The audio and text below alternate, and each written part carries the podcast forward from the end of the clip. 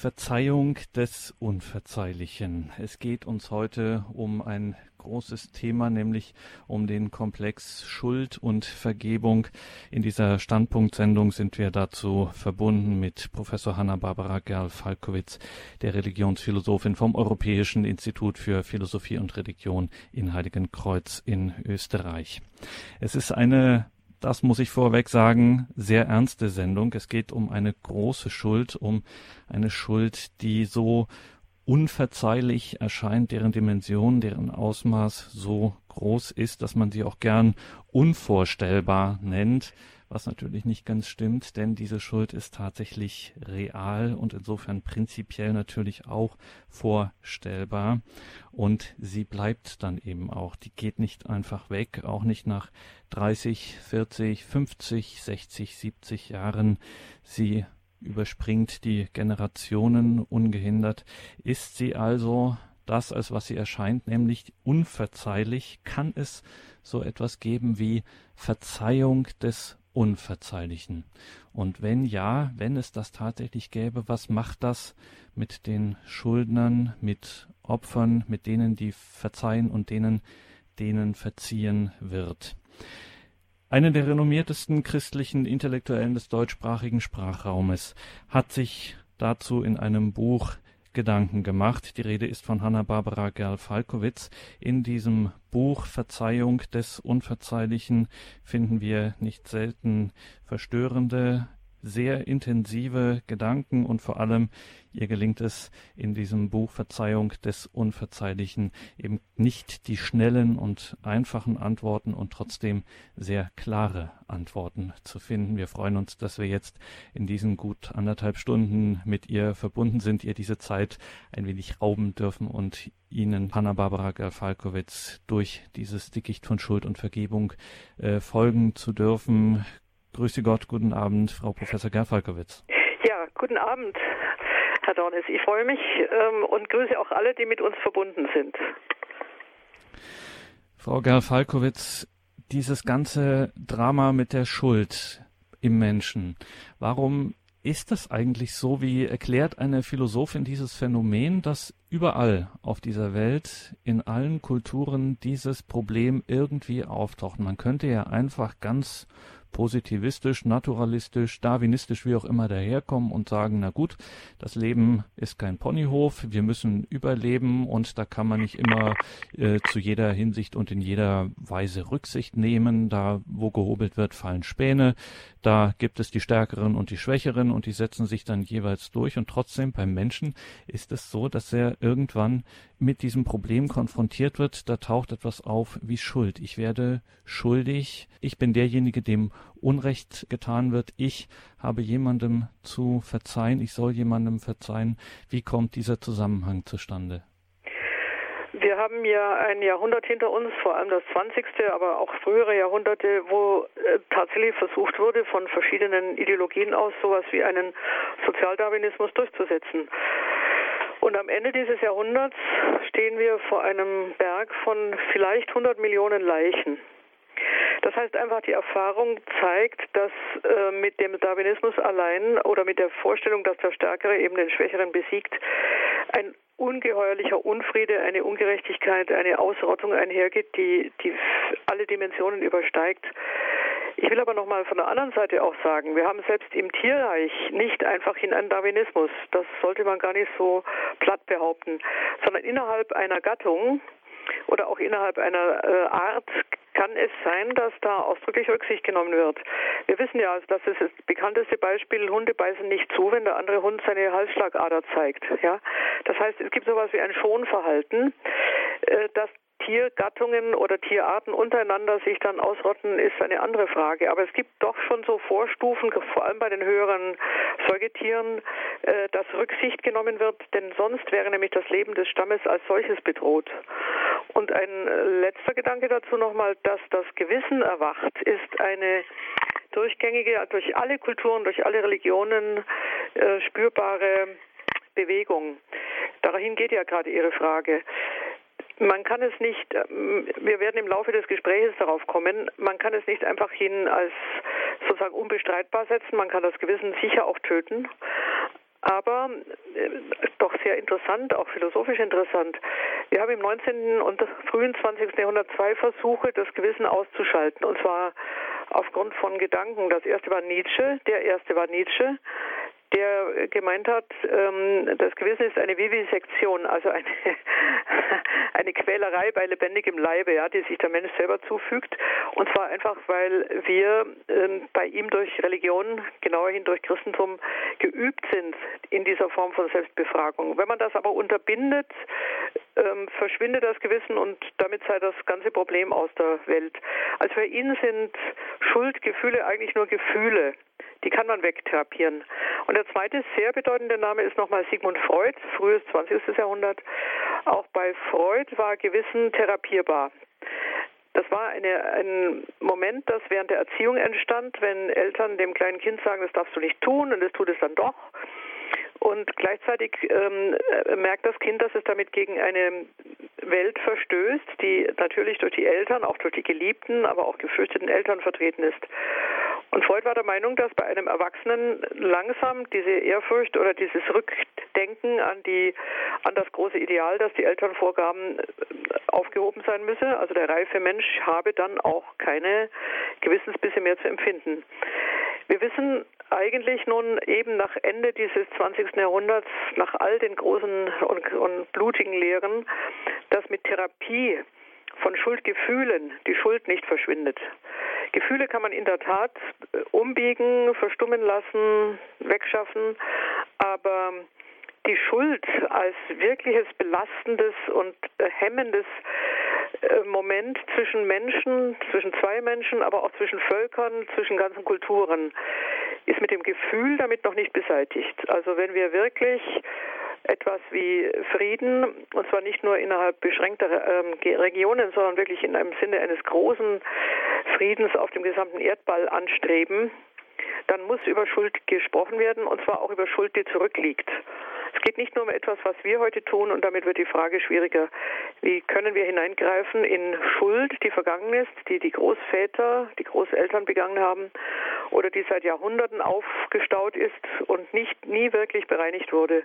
Aber damit wären wir schon mittendrin im Knäuel.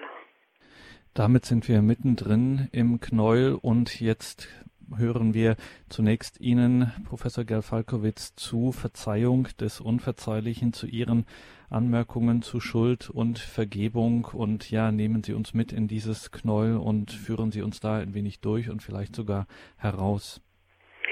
Ja, gerne will ich das versuchen. Herausführen kann ich natürlich gedanklich in gewissem Sinne. Es gibt äh, ungeheuerliche Lösungen. Dazu werde ich dann allerdings, nicht allerdings, sondern mit großer Freude auch ins Christentum greifen.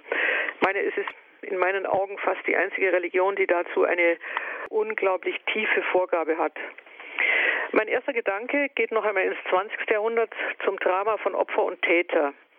Ich setze ein mit einer gewichtigen Stimme und einer bösen Stimme. Sie ist auch ungerecht, ähm, sie ist aggressiv. Ähm, sie gehört dem französischen Philosophen Wladimir Jankelewitsch, der 1985 starb. Man hört im Namen noch seine polnisch-jüdische Herkunft. Wladimir Jankelewitsch hat 1971 einen berühmten Aufsatz veröffentlicht. Die Überschrift heißt Pardonner, also die Frage Verzeihen mit Fragezeichen. Der erste Teil war überschrieben das Unverjährbare. Er hatte sich darin leidenschaftlich gegen die im Frankreich der 60er Jahre diskutierte Verjährung von Kriegsverbrechen ausgesprochen. Und die Begründung von Jankelewitsch lautete, es gibt Verbrechen in einer Größenordnung, die nicht entschuldigt werden können. Er zählt dazu, das ist zu erwarten, Auschwitz. Es hätte eine gleichsam seinsmäßige Enthumanisierung bedeutet. Also Enthumanisierung im Sinne, ein Verbrechen gegen die Menschlichkeit ohne Begründung im Sinne, dass die Einzelnen, die umgebracht würden, irgendetwas sich hätten zu Schulden kommen lassen, außer dass sie der falschen Rasse oder dann auch anderwärts der falschen Klasse angehörten. Also persönlich unschuldige Menschen, die nur nicht eigentlich Menschen sein dürften. Und diese Verbrechen können nicht mit Versöhnung zugedeckt werden. So Jankelewitsch. Ich lese das einmal wörtlich vor. Es ist ein harter Text, ein bitterer und auch ein böser Text. Es ist das Sein des Menschen selbst, sagt Jankelewitsch, das der rassistische Genozid im schmerzenden Fleisch dieser Millionen von Märtyrern zu vernichten versuchte. Jedes Mal, wenn ein Akt das Wesen des Menschen als Mensch leugnet, widerspricht eine Verjährung ihrerseits der Moral. Wenn man das zusammenfasst, Vergebung ist dann mit den Toten in den Lagern gestorben. Und Jankelewitsch plädiert dafür, die einzige moralische Haltung gegenüber den Tätern bleibe das Ressentiment. Und dieses Ressentiment vererbt sich dann auch auf die Nachgeborenen, auf die Enkel. Der zweite Teil heißt dann, erstaunlicherweise hat man uns um Verzeihung gebeten und fragt dann doch nach den Bedingungen von Versöhnung. Er schließt diese Bedingungen aber dann in gewissem Sinne wieder aus. Denn Opfer und Täter, als die unmittelbar Beteiligten, sind bereits tot und damit gibt es kein Verzeihen zwischen den Nachgeborenen. Der Staat kann nicht verzeihen. Er kann das sicher im Sinn von Begnadigung, er kann nämlich die Strafe aussetzen. Aber mit der Aussetzung von Strafe ist keine Tilgung von Schuld verbunden. Die Schuld besteht weiter. Welche Stelle in der Kultur, wenn es nicht der Staat ist, wenn es nicht die Täter selber sind, weil sie tot sind, welche Stelle in unserer Kultur wäre überhaupt zu einer umfassenden Verzeihung in der Lage? In dem Sinne plädiert nun Jankelewitsch, gibt es nun grundsätzlich nur eine persönliche Vergebung, wenn überhaupt, nämlich von Angesicht zu Angesicht. Also wenn das Opfer dem Henker verzeiht. Er nennt das äh, die Solitude à deux auf Französisch, also eine Einsamkeit unter vier Augen. Keine Dritten, die daran beteiligt sind. Wenn aber das Opfer bereits verstorben ist, dann ist die Tür zur Vergebung ein für alle Mal zugeschlagen. Die Zeitachse können wir ja nicht umkehren und die Tat ist dann versteinert. Sollte der Henker bereuen, so bleibt das folgenlos und kommt zu spät. Das heißt, in diesem Aufsatz Pardonné werden Reue und Vergebung entkoppelt. Die Zeit ist unüberbrückbar. Die Zeit wird im Tod des Opfers unhintergehbar. Ein Wortspiel können wir noch einfügen. Das Gewesene ist dann das Verwesende, aber eben gegenwärtig. Es ist durchaus nachdenkenswert, trotz aller bitteren und, ich habe schon gesagt, bösen Tonart, die Jankelewitsch anschlägt. Es ist trotz allem nachdenkenswert, dass sich die Nachgeborenen nicht eine Rolle anmaßen dürfen. Sie steht ihnen nicht zu wegen der Monstrosität der Schuld. Es gibt keine Rituale öffentlicher Entschuldigung. Es darf nicht etwas geben wie eine Vergebung, die politisch unterlegt ist. Auch die symbolischen Entschuldigungsbitten der Politik werden von ihm abgewiesen. Sie haben einen, eine durchschaubare Strategie des Nutzens. Und sie werden dann der Masse sozusagen medial als halbsakrale Ereignisse vorgeführt. Alle sind erschüttert, alle sind gerührt, Grenze werden niedergelegt. Die Toten bleiben aber tot und auch die Schuld bleibt im Grunde genommen ungesühnt. Jankelewitsch hat hier sehr starke Worte. Die Rhetorik über den Gräbern ist unrein. Sie verrät die Interessen aller Beteiligten. Auch die Enkel wollen ihre Ruhe haben. Wörtlich sagt er, heute ist die Verzeihung seit langem etwas Akzeptiertes. Sie ist begünstigt durch Gleichgültigkeit, durch moralische Amnesie, durch allgemeine Oberflächlichkeit. Längst ist alles vergeben und vergessen. Aber, aber, die Schuld besteht weiter. Die Agonie der Opfer dauere bis ans Ende der Tage. Insofern wird Jankelewitsch deutlich einem Harmoniebedürfnis widersprechen. Es gäbe kein gönnerhaftes Händeschütteln einer unbetroffenen Generation. Das Unverzeihliche bleibe unverzeihlich. Der Artikel war so stark, übrigens auch bis heute, wenn man ihn liest, ähm, beeindruckend, dass damals in Frankreich die Amnestie der Kriegsverbrecher der Franzosen, die im ähm, Vichy-Regime mitgearbeitet hatten, nicht zustande kam. Hat also eine unglaubliche politische Wirkung gehabt. Ich möchte dazu aber nun ein Gegenbild aufziehen, nämlich auch Gegenbild einer Jüdin, äh, die vor wenigen Jahren in Deutschland war, nach langer Zeit einer Abwesenheit. Sie lebte in Israel. Äh, ihr Name ist Eva Moses Kor. In der Zeit wurde übrigens länger darüber berichtet. Sie hat mit ihrer Zwillingsschwester durch den SS-Arzt Josef Mengele ähm, Menschenversuche erleiden müssen und war in ihrer Erinnerung als Opfer festgeschrieben, vor allem deswegen, weil ihre kleine Schwester, damals drei Jahre alt, gestorben war. Bei diesem Besuch in Deutschland wurde sie auf einem Empfang mit einem anderen SS-Arzt bekannt, der heißt Hans Mönch. Er hatte mit dem damaligen Experiment bei ihr nichts zu tun, aber er trat auf sie zu und bat sie um Verzeihung. Und sie hat später diesen Eindruck geschildert, Blitzartig, blitzartig hatte sie in dieser Bitte etwas erkannt, was ihr bis dahin völlig verschlossen war, nämlich die Möglichkeit, aus ihrer Zerstörung herauszutreten. Bis dahin war sie ein hilfloses kleines Mengele-Kaninchen gewesen, wie sie selber sagte. Aber plötzlich verfügte sie über etwas, das ihr nicht bewusst gewesen war, nämlich über die Macht zu vergeben.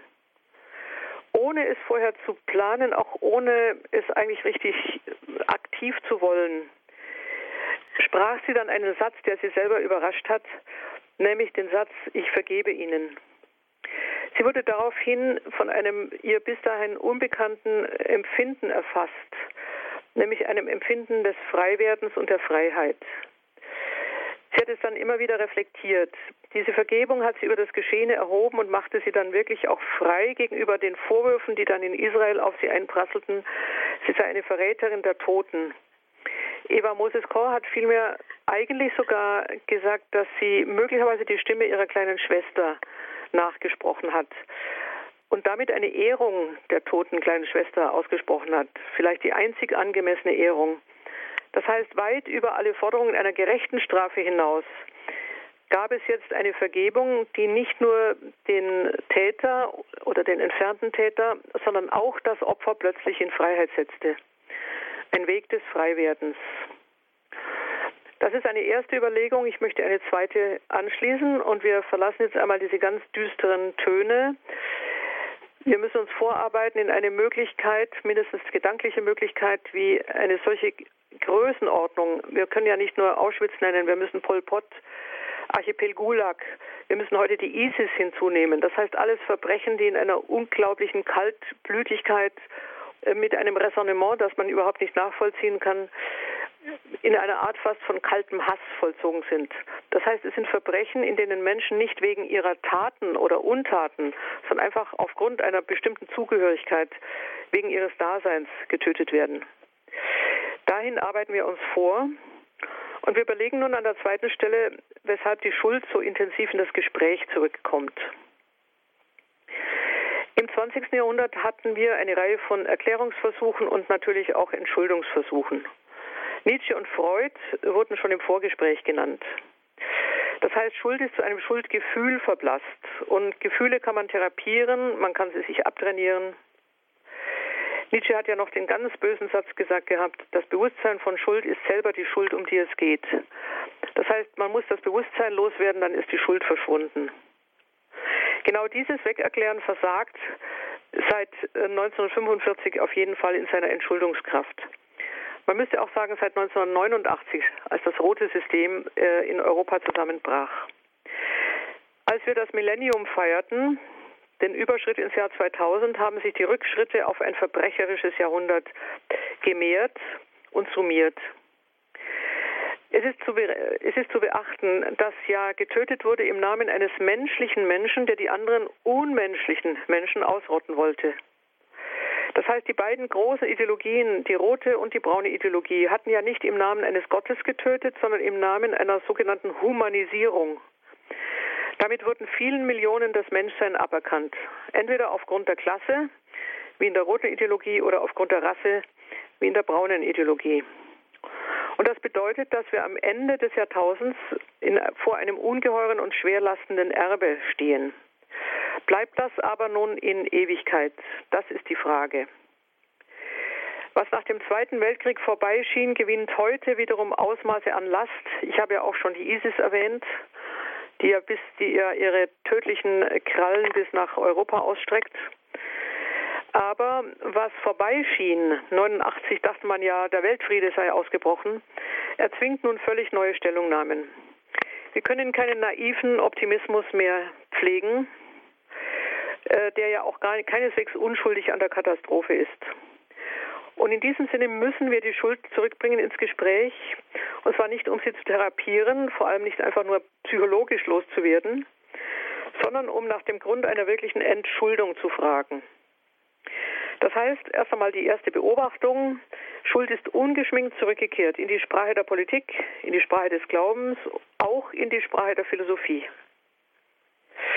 Wir erinnern uns, Gerade die Grenzmarke des Millenniums, das Jahr 2000, hat eine Reihe von Entschuldungen hervorgebracht. Eigenartig war daran, dass die Möglichkeit der Vergebung immer bewusst war, am Horizont stand, aber nie oder nicht, nicht oft klar benannt wurde. Das heißt, man hat sich gegenseitig entschuldet. Ich kann ein paar Dinge nennen. Damals ähm, der amerikanische Präsident hat sich bei den Indianern entschuldigt für eine Ausrottung. Die Buren in Südafrika bei den Hottentotten, ebenfalls für die Ausrottung. Die Australier bei den Origins, bei den Eingeborenen, die ja auch niedergeknallt wurden, zusammen mit den Kängurus. Und die Frage ist, genügt eine solche Entschuldungsbitte? Die Überlebenden haben dem zugestimmt, aber damit ist ja im Wesentlichen die Schuld der Täter bzw. dasjenige, was verbrochen ist, nicht einfach weg. Wir brauchen also eine Möglichkeit der Vergebung, die nicht nur im gegenseitigen Händeschütteln besteht. Darauf hat schon Janke Lewitsch aufmerksam gemacht.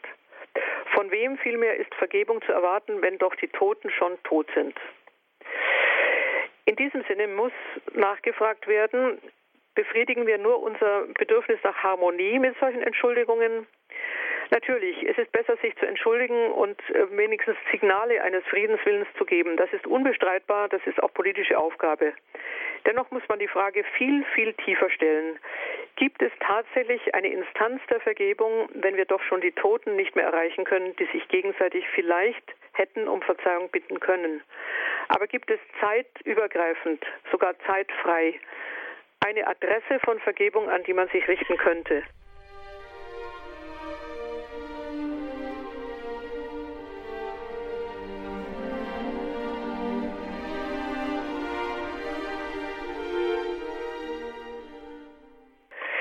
bin jetzt beim dritten Gedanken und möchte einen auf Augenhöhe gleichsam einen neuen Namen einführen, nämlich auch einen französischen Juden und Philosophen äh, mit dem Namen Jacques Derrida.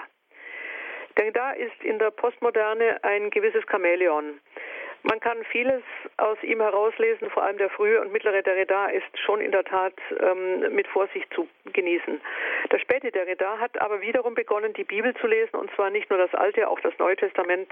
Er ist ein Leser von Augustinus, und Derrida hat in dieser späten Phase, er starb dann 2004, einige sehr nachdenkenswerte Vorlagen äh, vorgegeben.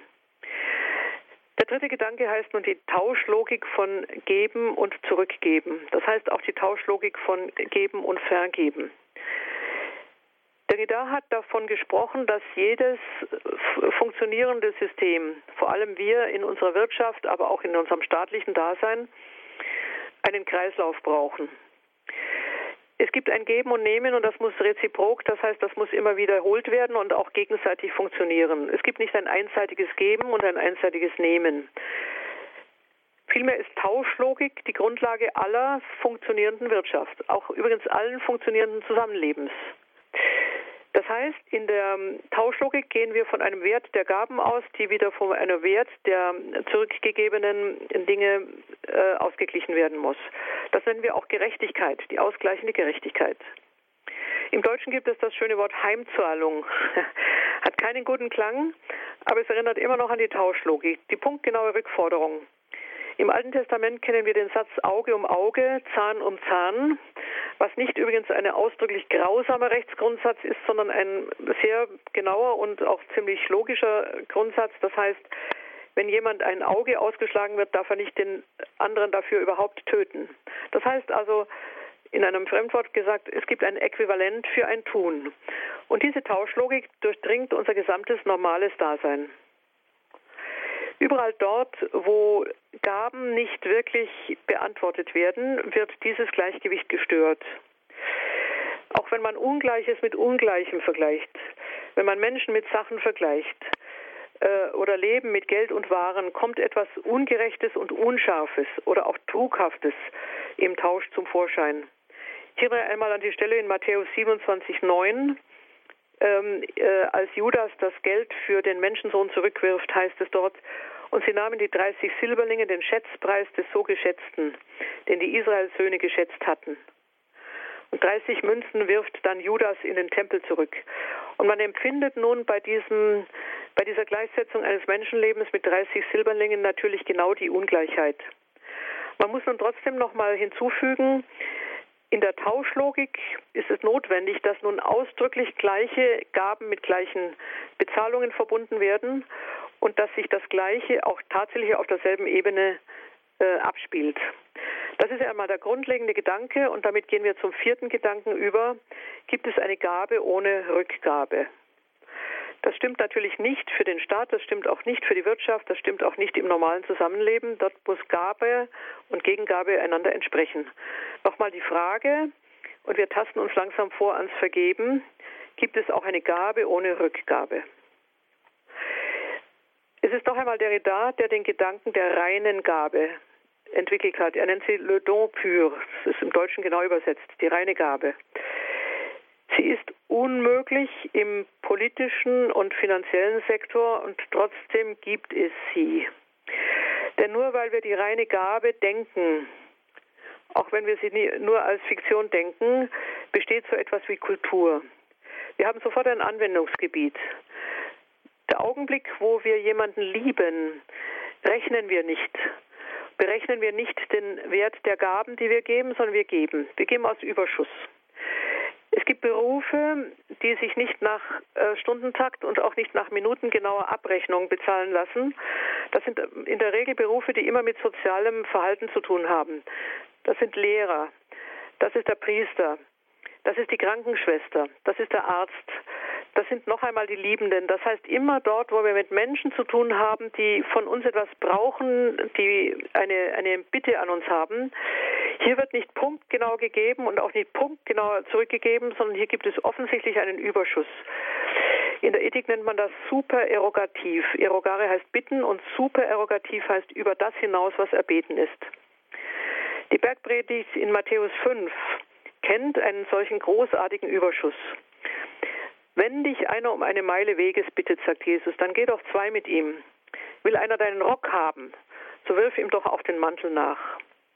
Das heißt, es gibt eine Gabe, die wie der Überfluss selber arbeitet. Sie ist reine Huld, Freude am Geben.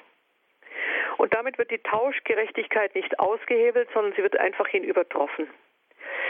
Bei den Römern gab es den Satz do ut des, ich gebe und du gibst wieder. Aber im Matthäusevangelium heißt es nun, gib, weil dir gegeben wurde. Gib doch. Und es fließt immer wieder nach. Umsonst habt ihr erhalten, umsonst sollt ihr geben. Also das Bild ist wie von einem Brunnen, der aus sich heraus sprudelt und die Frage besteht nicht, bekomme ich genügend nach, sondern es sprudelt eben.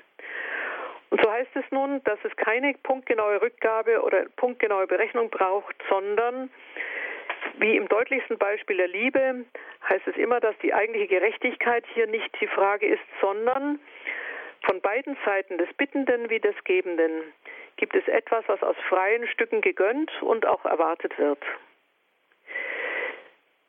Und damit sind wir schon ganz nahe bei dem Gedanken der reinen Vergebung. Bei Derrida heißt sie Le Pardon pur. Wir können aber jetzt seinen Namen ähm, auch langsam weglassen, um einfach den Gedanken herauszuarbeiten. Im Blick auf das mörderische 20. Jahrhundert prüft ähm, noch einmal Derrida ein Denken des Pardon pur. Gibt es das reine Vergeben? Gibt es die reine Absolution von Schuld? Und zwar so, wenn wir beim Gedanken des Überflussgebens, des Gebens aus reinem Zuströmen denken, gibt es ein Geben, das nicht auf, einem, auf einer Gegenleistung aufruht, sondern gibt es eine Vergebung, die im Vorhinein gewährt wird und auch gar keinen Abgleich braucht. Ich schalte eine kurze ähm, und abstrakte Überlegung dazwischen, die auch sachlich hilft. Im Strafrecht gibt es zum Beispiel keine Vergebung. Es gibt keinen einzigen Paragraphen dafür. Denn Vergebung ist außerhalb aller juristischen Entsprechung. Das Recht würde aufhören, Recht zu sein, wenn es nicht eine Vergeltung bzw. eine Rückzahlung erfordern würde. Natürlich gibt es etwas wie Begnadigung im Recht, aber Begnadigung gehört eigentlich nicht dazu. Die Amnestie ist die Ausnahme. Begnadigung liegt in einem transzendenten oder sogar mystischen Grund einer Gerechtigkeit. Und Begnadigung ist vom Recht nicht eigentlich einzuholen. Das ist ein unglaublich interessanter Gedanke, den wir dazwischen schalten. In diesem Sinne gibt es nun Vergebung nicht einfach in, in der Solitude à deux, wie Jankelewitsch es genannt hat, das heißt also in der Einsamkeit zwischen Henker und Opfer, wenn sie denn noch am Leben sind, sondern wenn wir die Gedanken der reinen Vergebung weiter denken, müssen wir auch den zeitlichen Tod des Opfers überschreiten. Natürlich ist es so, dass äh, zwischen zwei Personen eine solche Vergebung ausgesprochen werden kann. Wenn dies aber nicht mehr möglich ist, ist denn dann die Idee der reinen Vergebung eigentlich gelöscht? Gerade nicht. Und es bedeutet nun, und nun zitiere ich zum letzten Mal Derrida, er hat ein Interview gegeben im Jahre 2000, noch einmal im Blick auf dieses ungeheuerliche Leichenfeld des 20. Jahrhunderts. Und ich lese nun seinen Gedanken wörtlich. Man muss von der Tatsache ausgehen, dass es nun ja Unverzeihbares gibt. Ist es nicht eigentlich das Einzige, was es zu verzeihen gibt? Das Einzige, was nach Verzeihung ruft? Wenn man nur bereit wäre zu verzeihen, was verzeihbar scheint und was die Kirche lässliche Sünde nennt, dann würde sich die Idee der Vergebung verflüchtigen. Wenn es etwas zu verzeihen gibt, dann das, was in der religiösen Sprache Todsünde heißt, das Schlimmste, das unverzeihbare Verbrechen, das Unrecht. Daher die Sackgasse, die man in ihrer trockenen und unerbittlichen, gnadenlosen Formalität so formulieren kann. Das Vergeben verzeiht nur das Unverzeihbare. Man kann oder sollte nur dort vergeben. Es gibt ja nur Vergebung, wenn es sie überhaupt gibt, wo es Unverzeihbares gibt. Was so viel bedeutet, dass das Vergeben sich als gerade Unmögliches ankündigen muss. Es kann nur möglich werden, wenn es das Unmögliche tut. Was wäre das für eine Verzeihung, die nur dem Verzeihbaren verziehe? Man merkt am Sprachton, dass ähm, Derrida hier laut denkt und sich auch in vielen wiederholt. Wir arbeiten einmal die wichtigen Gedanken heraus. Wenn wir es übersetzen, kann es nur bedeuten, in meinen Worten, es gibt Absolution nur im Absoluten. Und zwar nicht im relativen menschlicher Verrechnung. Was verbirgt sich eigentlich hinter dem Absoluten? Absolut heißt ja losgelöst. Das heißt eben auch losgelöst von aller unserer eben punktgenauen Forderungen nach Gerechtigkeit, nach aufrechenbarer Reue, nach Zurückzahlen, nach äh, Wiedergeben, nach Gutmachen und so weiter. Im Absoluten, also im Gelösten, im Losgelösten scheint es eine andere, eine andere Form von Ausgleich zu geben.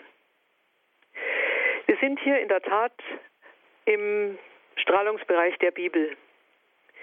Das Angebot biblischer Neuwerdung zielt nicht nur auf den Täter und nicht nur auf das Opfer, sondern es ist vor allem in der, es besteht vor allem in der Ankündigung unausdenkbarer Vergebung.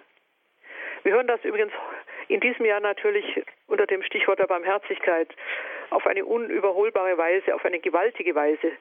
Es ist nur manchmal, als würde die Barmherzigkeit als eine zu abgeschliffene Münze bereits über den Tisch geschoben werden. Und daher denken wir auch an dieser Stelle noch etwas tiefer weiter.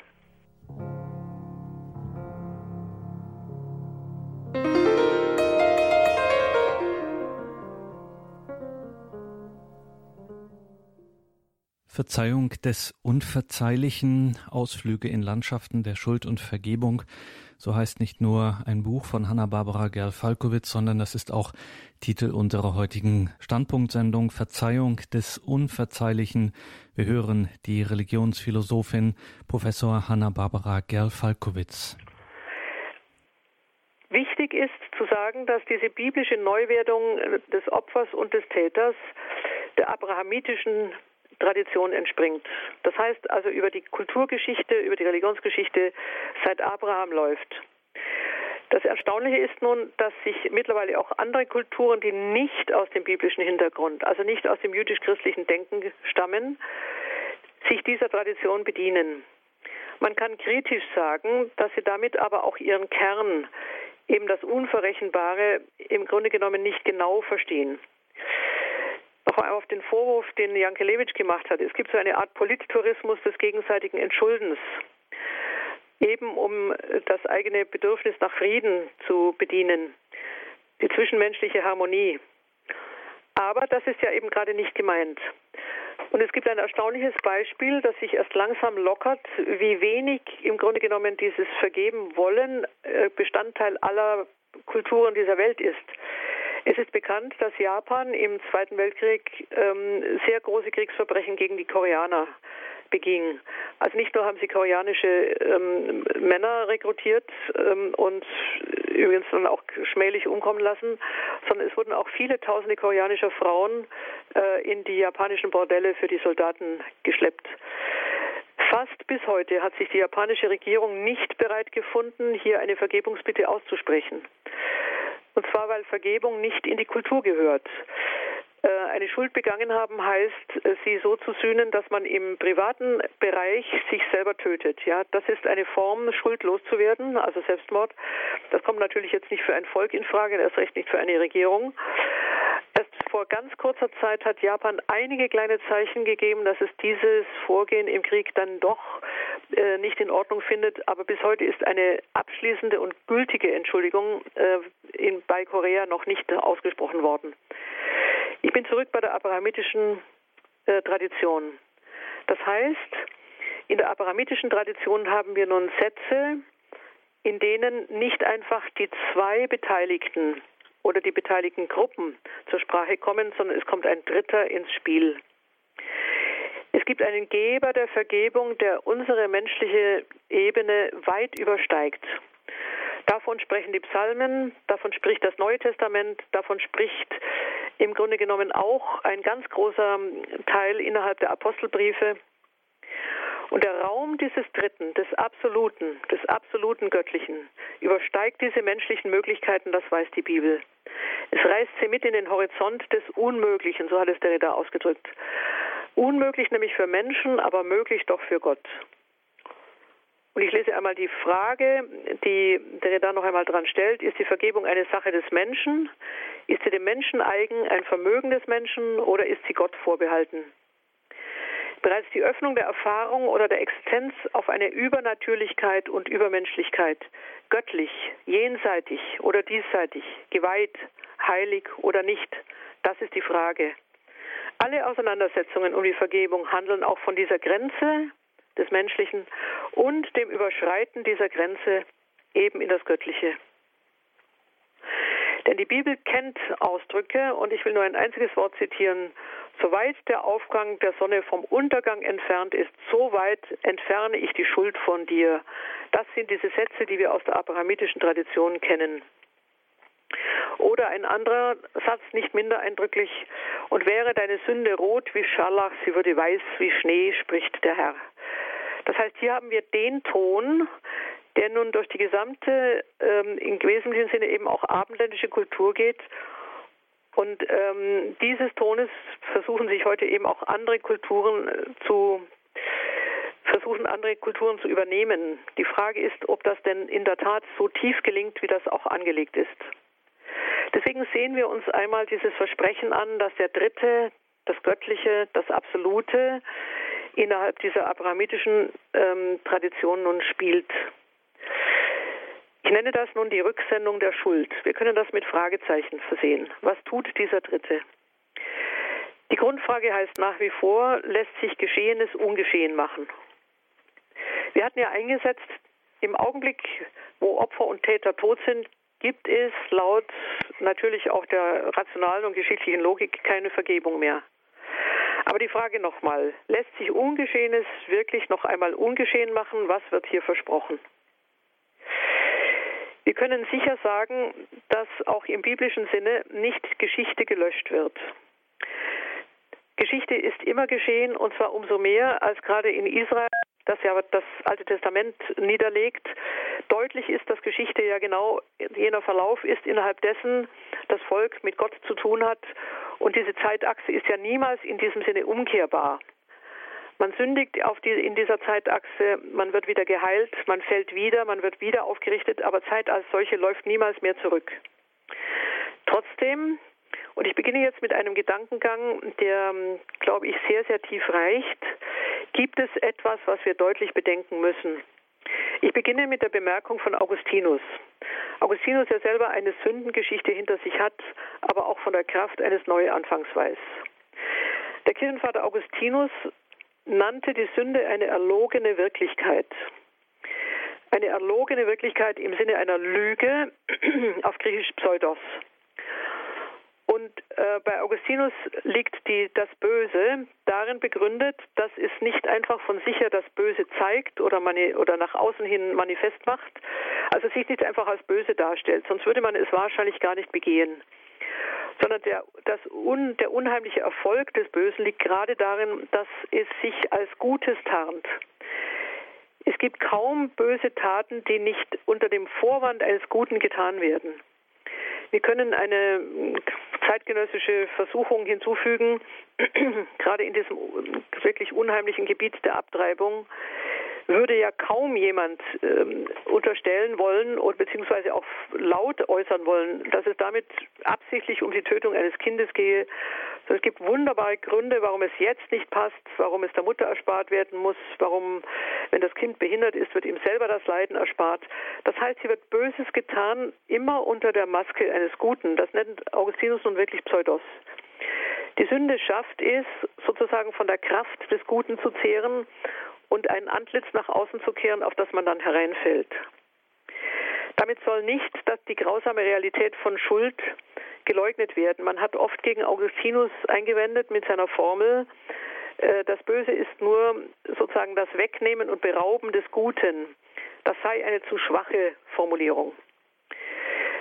Vielmehr glaube ich, man kann ihm viel abgewinnen. Es trifft doch den Kern des Bösen, dass es seine Macht nur unter einer geliehenen Maske nur unter dem Vorwand des Guten ausüben kann. Und es bedeutet nun, dass man das Böse nur dann enttarnt, indem man es in seiner Nichtigkeit durchschaut. Das heißt, indem man ihm die Maske des Guten abnimmt. Das tut man in der Regel, wenn man auf etwas verzichtet, was von in diesem Fluidum oder in dieser Fluktuation, in diesem Schimmer oder in diesem merkwürdigen Zwielicht des eigentlich Guten steht. Im Hintergrund natürlich ahnt man trotzdem, dass etwas Böses da ist. Das heißt, der Verzicht, die Überwindung, das genaue Prüfen, das Hinsehen. In diesem Sinne dann das Abnehmen einer Maske. Wir kommen nun zur Vergebung. Vergebung würde gerade auch im Sinne von Augustinus bedeuten, nicht, dass man etwas Verbrochenes und Zerbrochenes ungeschehen macht. Kleben und leimen kann man vieles nicht mehr. Sondern wenn die Vergebung Gottes ins Spiel gebracht wird, heißt es, dass sie an dem, was getan ist, das Unnütze, das Nichtige, das Unsinnige, sogar das Klägliche nun zum Vorschein bringt. Das heißt, das Böse enttarnt. Übrigens, in der Regel, wenn nicht überhaupt, hat das Böse nicht nur keinen Effekt, den es von vornherein verspricht, sondern es bewirkt eigentlich sogar das Gegenteil. Und in diesem Sinne muss nun die Vergebung an allererster Stelle noch einmal dieses Pseudos brechen. Zeigen, dass hinter dem, was an Gutem versprochen war, nichts steht. Wir müssen das nicht wörtlich nehmen, das heißt letzten Endes eine Zerstörung steht. Im Grunde genommen Tod. Äh, die Aufgipfelung des Bösen ist immer Tod. Tod eines Menschen, Tod einer Beziehung, Tod einer äh, von etwas Kostbarem.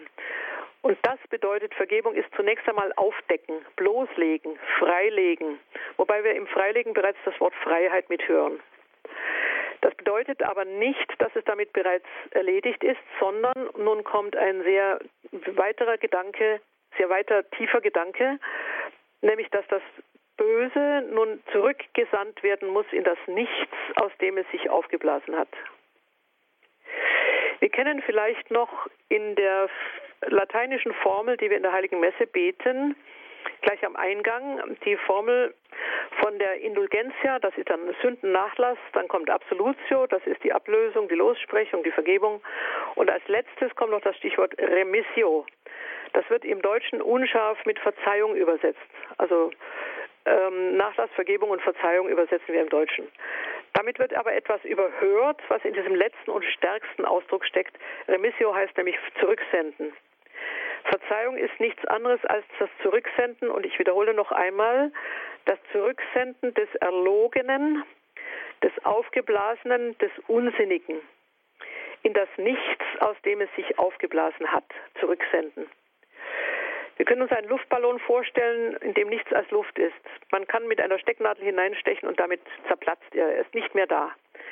Ähnliches wird diese Remissio tun. Sie sticht in dieses erlogene, pseudohafte Etwas hinein. Nichts heißt hier nun wörtlich das Bild der Finsternis. Das Böse verschwindet nun in der Finsternis und im Nichts dessen, woraus es sich eigentlich aufgebaut hat, in seiner Gewalt, die nicht mehr existiert. Es wird nun gelöscht, es ist nichts mehr. Wenn wir das Wort noch einmal von seinem Wortstamm her untersuchen, bedeutet Verzeihung eigentlich einen Verzicht. Bedeutet also, dass ich als, ähm, nehmen wir an, als Opfer darauf verzichte, äh, dem Täter etwas zurückzuzahlen. Das ist weniger nun als dasjenige, was die Vergebung meint. Vergebung im Sinne von ähm, Remission. Ich gebe nicht etwas nur zurück, ich schicke es nicht nur zurück, ich weise es zurück. Ich weise es zurück in seine Nichtswürdigkeit, sondern es heißt auch, ich gebe dem Guten seinen Rang zurück und reinige es von dem Bösen, das sich seiner bedient hat. Ich vergebe das Ganze im Sinne einer unglaublichen Wiederherstellung des ersten Ursprungs und wir müssen das gleich nochmal genauer betrachten. Es wird nämlich besser gemacht, als es vorher war. Das ist sogar die Behauptung. Vergebung lenkt also zunächst einmal den Blick auf das Pseudos, auf das Erlogene, auf das Vorgespiegelte. Hier gibt es unglaubliche, Tats also unglaubliche Möglichkeiten und Tatsachen, die man da erwähnen könnte. Wie weit zum Beispiel Ideologien es schaffen, die Wirklichkeit so aufzubauen, also zu Potemkinschen Dörfern zu machen, äh, zu Fassaden, äh, hinter denen eigentlich nichts mehr steht. Und genau in diesem Sinne wird dann das Nichts dieser Fassaden äh, enthüllt. Sie stürzen zusammen. Das heißt nun im Sinne ähm, der Zeitachse, die Vergebung, wenn sie denn wirklich in diesem Zurückschicken in der Remissio Peccatorum sich ausdrückt, dann schickt sie das Vergangene ins Vergangene zurück. Sie lässt es vergangen sein. Sie nimmt dem Bösen die Macht der Gegenwart. Jankelewitsch sprach von dem furchtbaren ewigen Jetzt. Vergebung, die wir uns gleich noch ganz tief anschauen, befreit Gegenwart und Zukunft von der Leiche des Gewesenen. Sie dreht die Dynamik der Vergangenheit um. Vergangenheit, die bis in die Gegenwart reicht und noch die Zukunft verdunkelt. Sie dreht diese Dynamik um und schickt die Vergangenheit ins Tote, ins Vergangene. Sie lässt die Vergangenheit in ihr selbst verschwinden. Kierkegaard hat dafür einen unglaublich wunderbaren Satz gesagt, den man immer wieder nachdenken muss. Dass du, großgeschrieben, dass du vergessen und vergeben hast, will ich dir ewig gedenken. Das heißt, Vergebung wird zur gesteigerten Gabe, zur Rückgabe, zur Rückgabe des Geschehenen in die abgelaufene Zeit.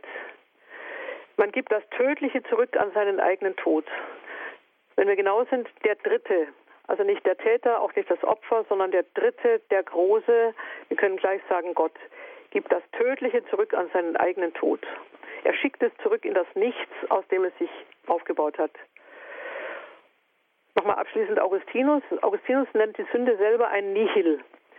Und das ist eine tiefe, Über also ein Nichts. Es ist eine tiefe Überzeugung übrigens vieler Kirchenväter. Auch Thomas von Aquin hat gesagt, die Sünde tendiert ins Nichts und vermag es nur auf kurze Zeit, sich sozusagen als etwas auszugeben. Während die Vergebung nun dieses Nichtswürdige und Nichtige des Nichts enthüllt. Wir kommen nun auf den tiefsten Grund und das wird nun in der Tat ein christlicher Grund. Ich habe vorhin schon bemerkt, dass das Christentum eine Vergebung enthält, von der ich nicht sehe, wie sie in anderen Religionen in dieser Umfassendheit und eigentlich auch in gewissem Sinne schmerzlichen Kostbarkeit ausgedrückt wird. Ich überschreibe das einmal mit Schuld gibt es nur, wo es Vergebung gibt. Und im Untertitel heißt es dann Felix culpa, die glückselige Schuld. Das ist allerdings eine äußerste Aufgepüllung und wir müssen vorsichtig mit ihr sein. Noch einmal die These, Schuld gibt es nur, wo es Vergebung gibt. Was soll das heißen? Wir haben im Gedanken der Schuld ein Verbrechen, also im Wortsinne etwas Zerbrochenes. Auch Sünde heißt ja im Wortsinne etwas Gesondertes. Schuld wie Sünde trennen etwas, was eigentlich zusammengehört. Das heißt, es geht in der Regel um Zerbrechen von Beziehungen. Und wir wissen schon von der Genesis her, die erste Beziehung, die zerbrochen wurde, wurde die, war diejenige zwischen Gott und Mensch. Adam und Eva haben die allererste ursprüngliche große, tiefe Lebensbeziehung gebrochen. Das was haben sie genau gebrochen? Sie haben die Urgabe des Lebens zerstört. Gott, der Lebendige, der ihnen das Leben gab. Und sie wollten das Leben selbst an sich reißen. Daher sind wir alle in gewissem Sinne Autisten. Wir wollen unser Leben als Habe leben, aber nicht als Gabe leben. Wir wollen lieben, leben, ich habe schon das Wort lieben jetzt äh, unfreiwillig gesagt, Leben, Liebe und Leib hängen übrigens äh, im Wortstamm unglaublich zusammen. Und wenn man das Leben verdirbt, verdirbt man auch den Leib und man verdirbt äh, im Grunde genommen auch das Lieben. Aber wir leben nun nach dem Sündenfall ein Leben immer in der Achse Ich für mich. Es geht mir um mich. Es geht mir um Selbstermächtigung. Ich will nicht mit sein, ich will ich sein. Und das bedeutet nochmal mit Augustinus, auch mit Thomas von Aquin, es ist die Rückwendung zum Nichts. Wir sind aus Nichts entstanden, aber statt uns dem Leben, der Quelle des Lebens zuzuwenden, verbohren wir uns in uns selber, in unsere eigene Nichtigkeit. Was heißt dann Erlösung und was heißt Vergebung? Erlösung heißt gelöst werden von diesem Autismus, gelöst werden von dieser Selbstverbohrung und der Selbsthabe. Wir lassen im Grunde genommen in der Erlösung uns das Leben wiedergeben, das lebendige Leben, und zwar nicht als ein neutrales, sondern als das Leben Gottes selber. Hier, hier dient keine trotzige Verliebtheit in die eigene Ohnmacht, hier gibt es auch kein Selbstbeharren auf sich, als könnten wir aus uns den Brunnen des Lebendigen sprudeln lassen. Wir können es eben nicht. Und insofern ist Erlösung immer wieder Anbinden an die Unendlichkeit der Lebendigkeit, an, der, an die Umdrehung der eigenen Achse. Im Grunde genommen eine Richtungsänderung. Äh, sogar um 180 Grad. Das heißt nicht ich für mich, sondern noch einmal Leben als Gabe leben. Umsonst habt ihr erhalten, umsonst sollt ihr geben. In diesem Sinne ist nun klar, dass wir mit der Erlösung nun in die eigentliche Beziehung zurückgeführt werden. Das gilt übrigens auch dann, wenn es denn ein persönliches Vergeben zwischen Täter und Opfer noch gäbe. Denn die Tat hat ja die Beziehung zerstört. Würde nun das Opfer die Vergebung aussprechen, wenn es denn noch lebt, würde ja die Beziehung zum Täter wiederhergestellt werden. Das ist also eine Grundformel. Erlösung heißt Rückführung in Beziehung. Rückführung in das Zugehören auch in das Zuhören, in das Erkennen und Anerkennen des, andere, des anderen, auch in das Sehen und Ansehen. Ähm, übrigens auch das Auge als wichtiges Organ der Vergebung. Wer etwas Böses getan hat, kann in der Regel den anderen nicht mehr anschauen. Und solange man selber als Geschädigter nicht vergeben kann, kann man dem anderen auch nicht gut ins Auge blicken. Erst das Ansehen und sich anschauen lassen heißt, dass hier etwas Innerlichstes äh, in, wieder ins Spiel kommt und in Schwung kommt. In diesem Sinne ist Vergebung nicht etwas Neutrales, sondern kommt aus der Mitte der Person. Ein Stein vergibt nicht einem Stein. Äh, unbelebte Dinge können nichts bereuen. John Henry Newman hat einmal gesagt, ein Pferd kann nichts bereuen, ein Tier kann nichts bereuen. Bereuen kann eigentlich nur ein Mensch, das heißt in dem Augenblick, wo er eben das Auge hebt und den anderen wieder ansieht. Bereuen und Vergeben sind keine Mechanik, sondern bedürfen des ganzen Einsatzes der ganzen Person. Also die Überwindung auch wirklich das Auge dem anderen wieder zu öffnen und ihm ins Auge zu blicken.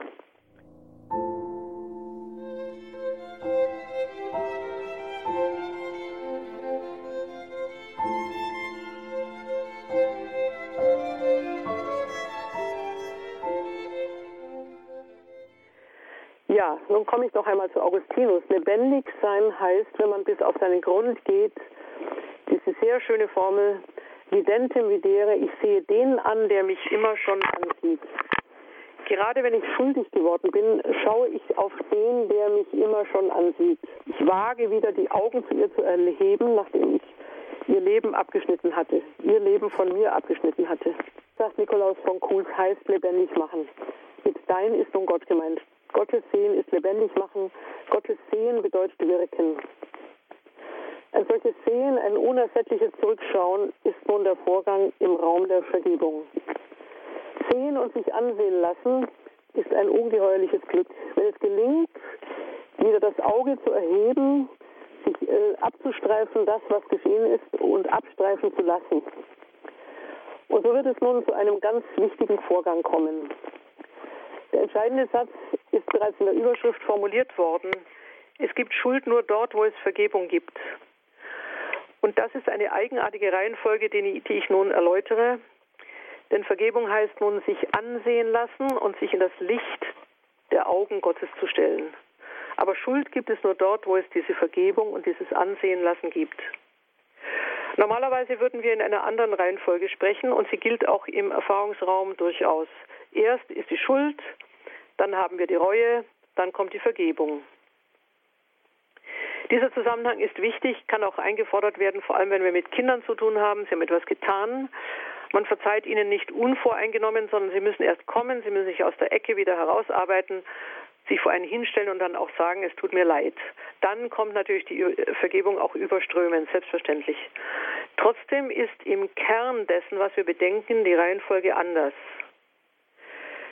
Wie ist es, ich frage nun einmal, wenn Gott der Vergebende der göttlich Gute schlechthin, längst vor aller Schuld den Raum schon geöffnet hat, immer schon wartet. Und zwar in dem Raum, worin begangene Schuld sich äußern und eingestanden werden darf. Und es bedeutet, dass das Eingestehen schon die erste Frucht der Vergebung ist. Wenn es einen verzeihenden Blick gibt, der erst den reuevollen Schmerz anstößt, wenn Gott schon wartet, dass ich komme und schon bereit ist zu vergeben, kommen muss ich allerdings selbst. Aber der Raum ist bereits geöffnet. Ich möchte das an einem Satz äh, festmachen, den wir aus dem Lukas-Evangelium der Passion Jesu haben. Nur Lukas berichtet davon im Kapitel 22, Vers 61 folgende. Es geht um den Verrat des Petrus, der im Hof steht zwischen den Feuern und sich wärmt. Er verleugnet den Herrn und nun kommt der eine Satz, den eben nur Lukas hat, und der Herr wandte sich um und sah Petrus an. Und Petrus ging hinaus und weinte bitterlich. Es geht um den Blick zwischen den Feuern, den Jesus Petrus zuwirft. Und in dem Sinne gibt es nun eine Ausdeutung des Blickes, die ganz wunderbar ist.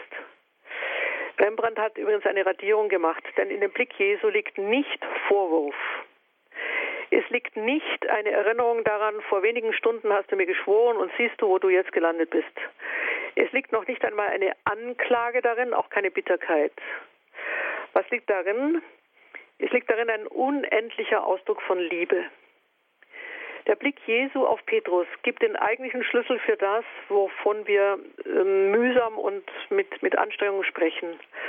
Das heißt, es ist, Petrus fällt mit diesem Blick in einen ihm vorher unbegreiflichen Raum, eine unbegreifliche Tiefe der Liebe, die er vorher geahnt, aber niemals so erfahren hat. Und das stößt ihn an zur Reue und das stößt ihn an zu diesem bitteren Weinen, das übrigens Bach dann in der Matthäus-Passion un unglaublich auch vertont hat. Eine ganz lang anhaltende Kadenz. Das heißt, die absolute Vergebung ist schon da. Sie wartet, sie wartet, sie wartet sogar mit Sehnsucht auf das aufgeschlagene Auge des anderen, um es dann mit einem Blick der Liebe zu umfangen und das bedeutet, dass die Reue nicht vorauskommt, sondern sie kommt in dem Augenblick, in dem wir begreifen, in welche uns unvorstellbare Tiefe der Liebe wir hineingezogen sind. Und das bedeutet nicht, dass die Reue billig wird. Sie wird im Gegenteil tief. Sie wird schmerzlich, sie wird schwer. Das Weinen des Petrus im Anschluss an diesen Blick dauert im Grunde genommen ein Leben lang. Ich möchte das noch einmal unterstreichen. Wir kennen aus den Apostelakten den, den Bericht vom Tode des Petrus. Petrus wurde gekreuzigt. Äh, dieser Tod wurde ihm angekündigt und Petrus hat dann, und das ist wirklich also eigentlich herzberührend, gesagt, er würde nicht mit dem Kopf nach oben gekreuzigt werden wollen, sondern mit dem Kopf nach unten. Warum eigentlich? Damit er nicht noch im Tode auch dem einen einzigen und unvergleichlichen noch ähnlich sei, sondern er wolle anders sterben. Er, sah, er habe es sozusagen nicht verdient, aufrecht wie dieser gekreuzigt zu werden. Hier sieht man, dass die Reue nicht billig ist. Sie wird auch nicht nachgeworfen. Sie ist auch nicht etwas, was so oberflächlich dann kommt, ein bisschen Reue und dann kommt auch noch wieder Vergebung. Sondern dieser eine Blick Jesu hat, hat Petrus bis ins Tiefste erfasst, erschüttert und gezeichnet, muss man sagen. Es gibt noch einen Gedanken von C.S. Lewis, dem anglikanischen Theologen, der diese großartigen Radioansprachen äh, während des Weltkrieges hielt und übrigens also Millionen Hörer für das Christentum wieder äh, aufgeschlossen hat. Er hat gesagt, dass Petrus wahrscheinlich im Himmel jedem, der es hören will, erzählt, er sei es, der den Herrn verraten habe. Und, fügt Louis hinzu, mit strahlendem Gesicht erzählt. Warum? Weil er nur durch diesen Verrat überhaupt andeutend begreifen konnte, mit welcher Liebe ihn der Herr von Anfang an bis zum Ende begleitet hat. Und daher strahlt er. Das heißt, die Sünde ist zum Anlass einer unglaublichen Einsicht geworden. Hier sind wir beim Exultet der Osternacht, bei dem anhaltenden Jubel. Auch die Osternacht singt die Formulierung des Augustinus von der Felix Culpa. Man muss sehr, sehr vorsichtig mit diesem Gedanken umgehen, denn er könnte natürlich zu einer ausdrücklichen Oberflächlichkeit verführen und im Grunde genommen ist natürlich diese Schuld mit einem Blut bezahlt, ähm, das niemals hätte vergossen werden dürfen. Augustinus sagt wörtlich noch einmal, Umsonst wären wir geboren, hätte uns nicht der Erlöser errettet. O wahrhaft heilbringende Sünde des Adams, du wurdest uns zum Segen. Christi Tod hat dich vernichtet. O glückliche Schuld, Felix Culpa, welch großen Erlöser hast du gefunden. Und nun kommt ähm, gleichsam als Refrain, der Glanz dieser heiligen Nacht nimmt den Frevel hinweg, reinigt von Schuld, gibt den Sündern die Unschuld, den Trauernden Freude. Das heißt, mit der glücklichen Schuld ist jetzt der Gedanke auf die Spitze getrieben. Bereute Schuld wird natürlich vergeben, unbereute Schuld bleibt bestehen. Aber wir müssen trotzdem ganz intensiv sagen, die glückliche Schuld dreht diesen Gedanken noch einmal um. Und wir kommen nun in die Tiefe unserer verknäulten Frage, was denn Vergebung bedeutet. Vergebung bedeutet, sie drängt zur Buße, sie meint Besserung, sie meint Ausgleich. Sie meint in diesem Sinne durchaus auch Gerechtigkeit. Sie meint auch Reue. Sie meint eine Antwort des Menschen, den, den Gott ein, die Gott einfordert, nämlich als Freiheit des Menschen, Freiheit zur Selbsterkenntnis, Freiheit zur Kehre, Freiheit zur Bitte, auch wieder gut machen dürfen. Und trotzdem ist die Reue nicht die Bedingung der reinen Vergebung. Le pardon pur, die reine Vergebung, heißt, dass es von Anfang an in der ganzen Art, wie Gott sich uns zuwendet, in der göttlichen Güte und im Blick der Liebe eine ganz andere Grundlage gibt. Immer schon ruht dieser Blick auf uns. Immer schon ist die göttliche Güte bereit zur Verzeihung, noch bevor wir überhaupt den geringsten Gedanken an Reue gefasst haben. Das heißt, in dem Augenblick, wo wir gestehen, in dem Augenblick, wo wir umkehren und in diesen Raum treten, ist im Grunde die Schuld schon am Schwinden. Das Eingeständnis selber ist schon am Schwinden, weil man nur angesichts der Vergebung wirklich, wirklich etwas bekennen kann. Der Gedanke ist ganz wichtig. Nur innerhalb der Vergebung kann ich Schuld eingestehen. Wir kennen überall die, äh, aus unserer Erfahrungswelt die Tatsache, solange uns jemand anklagt, verteidigen wir uns. Immer noch haben wir Gründe. Ja, ich weiß, es war falsch, Komma, aber. Im Angesicht dieser unbedingten Vergebung fällt das Aber vollständig weg. Dann kann ich zum ersten Mal auch sagen, ja, Herr, ich war es. Warum kann ich es sagen? Weil in diesem göttlichen Blick noch einmal keine Anklage da ist und ich zum ersten Mal wirklich vor mir selber stehe, vor meinem eigenen Tun und nun wirklich ich sagen kann, genau aus dem Grunde, weil das, was begangen ist, nun sein Gewicht verliert. Im Radius des Vergebens wird Schuld sichtbar, aber sie wird zugleich auch entlastet. Es ist ähnlich wie wenn man auf einen Berggipfel steigt und legt dort oben einen überschweren Rucksack ab, aber der Augenblick, wo man den Rucksack los wird, merkt man plötzlich auch, welche Last man getragen hat. Ebenso ist die Last am Schwinden, wenn wir endlich vor das Auge Gottes gelangen. Nicht vor das Auge des Richters, sondern vor das Auge des Erbarmers. In diesem Sinne überholt die Vergebung die Reue unbedingt. Reue lockt sie nicht eigentlich hervor, sondern umgekehrt. Die Reue ist eine Folge und ich muss nochmal sagen, eine prägende und bis ins Tiefste reichende Folge dieser großen Vergebung. Denken wir an Petrus. Therese von Lisieux, der man so etwas ja niemals zutraut, als der unschuldigen kleinen äh, Klosterfrau, die sie war, hat einige ganz große Sätze auch gesagt. Sie sprach davon, der eine Satz allein zeigt schon, von welchem Kaliber diese junge Frau war. Der Fall ist mir wichtiger als eine Vision. Der Fall, also im Sinne einer, der, der Sündenfall. Der Fall im Sinne dessen, dass meine eigene Stellung bzw. meine eigene Haltlosigkeit mir klar wird. Aber in diesem Augenblick wird die Schuld zugleich glücklich, denn im, noch im Fallen habe ich meinen Löser gefunden, wenn ich mich umdrehe und zu ihm emporschaue. Hans-Urs von Balthasar hat in dem sehr, sehr schönen Buch Das Herz der Welt 1945 eine Formulierung, die ich gerne vorschlage und als Ende auch an den Vortrag nun stelle. Er spricht vom Herz der Welt. Es ist deutlich, was das ist. Es ist das geöffnete Herz Jesu. Ich lese das vor. Es ist nicht romantisch, es ist auch nicht sentimental. Und das ist nun auch mein letzter Satz. Flut um Flut drängt sich aus dir unversieglich für immer. Fluten von Wasser und Blut wälzen sich über die Wüsten der Schuld, überreichlich bereichernd, jeden Empfang überbordend, jedem Begehren über genug.